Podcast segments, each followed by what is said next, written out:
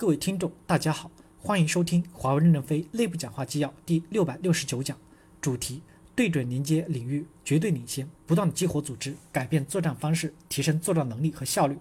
任正非在运营商 B 机组织变革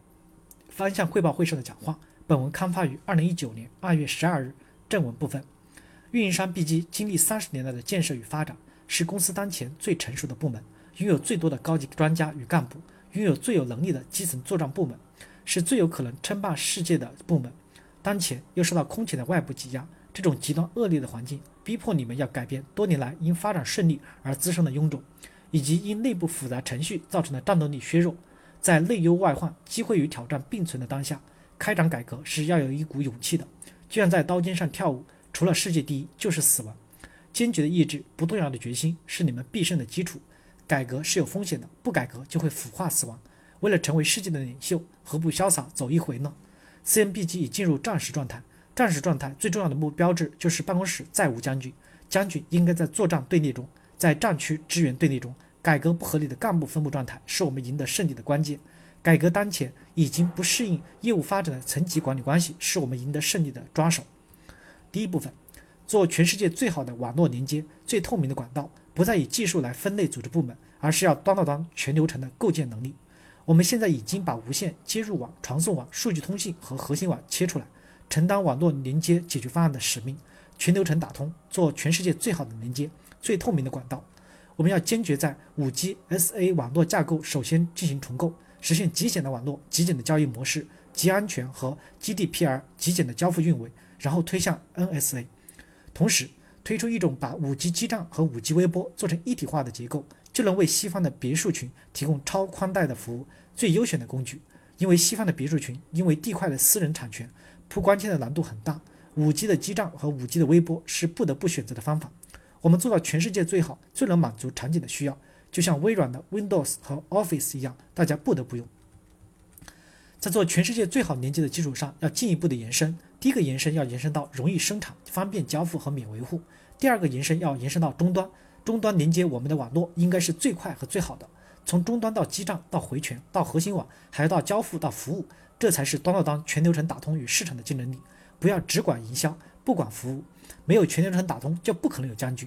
王胜清要补交付的课，每条都整合成端到端，充分发挥我们积累的各环节优综合的全局优势，就是系统将军。这样做不下来就不就有不可替代性，这样做下来就有不可替代性，不是别人几年就能追上来的。第二部分。改变作战方式，明确代表处是作战中心，机关 B 机和地区部 B 机共建面向代表处透明的资源和能力中心，通过市场机制运作和考核，作战资源和能力一步获取，决策两层闭环，支撑代表处高效作战。代表处是作战中心，要让听得进炮声的人有权利，一定要给前线作战部队交战的权利。有条件的代表处系统的部是弹头，B 机业务也可以直插基层进行支援。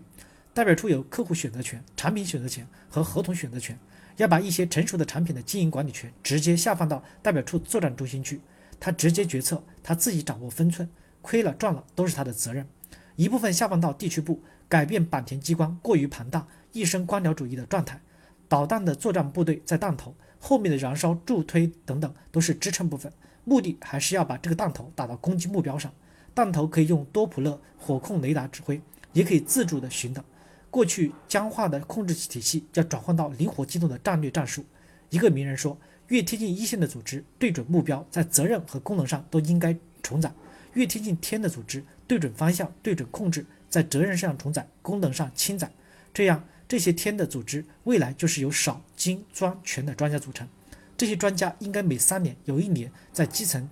吸地气，培养基层的人员。当然。”我们也要改革当前一线吃紧、后方紧吃的富有预算与人力预算的机制，逐步让作战部队在边界的约束下，拥有更多的资源来承载经营责任和功能建设。B 级的机关地区机关和地区部的 B 级建设资源和能力中心，就是各个野战军团，担负起穿插作用，使代表处堡垒政策变得灵活机动。代表处要军团支援作战是要出钱的，卖不出钱的原因就是能力不行，面临裁员、降级降薪。允许一线跨区域使用资源和能力，这样就打动了原来的官僚体系。资源中心的价格和能力透明，通过市场机制运作，形成一个全网全球网赚中心，用多了就知道谁好谁不好，做得好就做大，做得不好就萎缩。资源中心需要养活自己，只有一个必要的最低空号，剩下的要靠服务与支持来养活自己。IBM 有员工怕涨职级和工资，因为涨了后没人用，没人调用，UR 低于百分之五十就裁员了。我们原来的二十级的一线不要，那就那能不能降到十八级？成本低了，一线就要了，人家都不用你了，那你就不行。这样就激活了内部竞争，也激发了员工不断的迭代自己的能力，始终保持奋斗的状态。我们可以把交通费作为 B 级的空号，用销售量来平摊，不然就不愿意选择远的资源，因为机票贵嘛。这样就形成小的封建割据，有些东西要做空号处理。以前为了节约机票进行地区划分，现在机票已经不重要了。对于资源，我们要进行全局的规划，不做区域规划。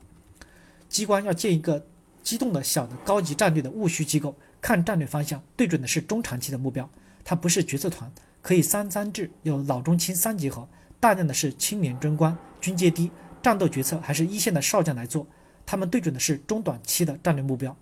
参谋团可以构建 Google 军团，战时根据需要可以飞过去一批人，就像美军的军事顾问一样，帮助一线打仗和决策。参谋团里有排长、连长、军长、集团军司令和大军区的司令，在一个盘子里面作战，这样就有一个灵活、机动和可调动的力量。将来从前线调少将、排长到参谋团临时工作，不降职级和薪酬，比如半年左右，但是还得重返前线。如果说不准备，说不准备重返前线，那就重新定级后。转职员，转专家，在前线是少将排长，回到机关就是中尉，是职员。通过这样的方式，让前线的能力不至于在封闭的情况下自我成长，而是在大力开放的大循环的过程中全面的成长。感谢大家的收听，敬请期待下一讲内容。